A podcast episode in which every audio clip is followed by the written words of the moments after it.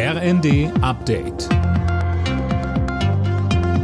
Stündlich neu. Auf den Punkt informiert. Ich bin Fabian Hoffmann. Guten Morgen.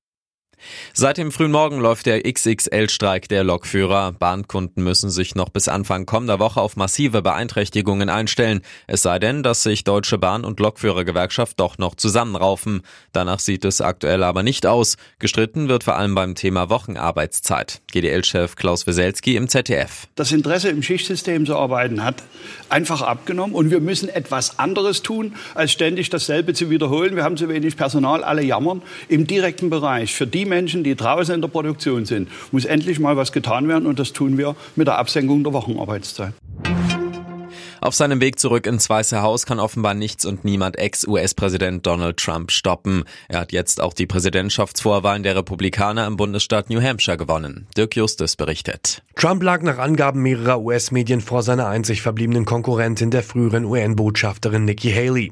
Die 52-Jährige gratulierte Trump, sagte jedoch auch, das Rennen um die Präsidentschaftskandidatur der Republikaner sei noch lange nicht vorbei. Trump hatte bereits bei der Vorwahl im Bundesstaat Iowa den Sieg eingefahren. Noch nie hat ein Republikaner die ersten beiden Vorwahlen gewonnen, wurde dann jedoch nicht als Präsidentschaftskandidat gekürt. Wie kann der Handel mit Punkten in Flensburg verhindert werden? Darüber beraten Verbände und Experten ab heute beim Verkehrsgerichtstag in Goslar. Durch ein Schlupfloch können Menschen die Punkte für andere übernehmen und so deren Fahrverbote verhindern. Dem wollen die Experten einen Riegel vorschieben.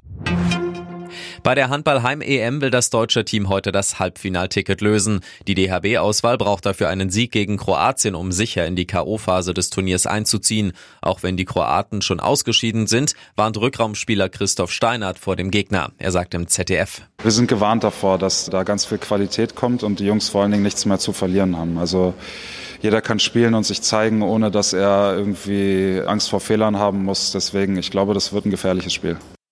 Anwurf in Köln, 20.30 Uhr. Alle Nachrichten auf rnd.de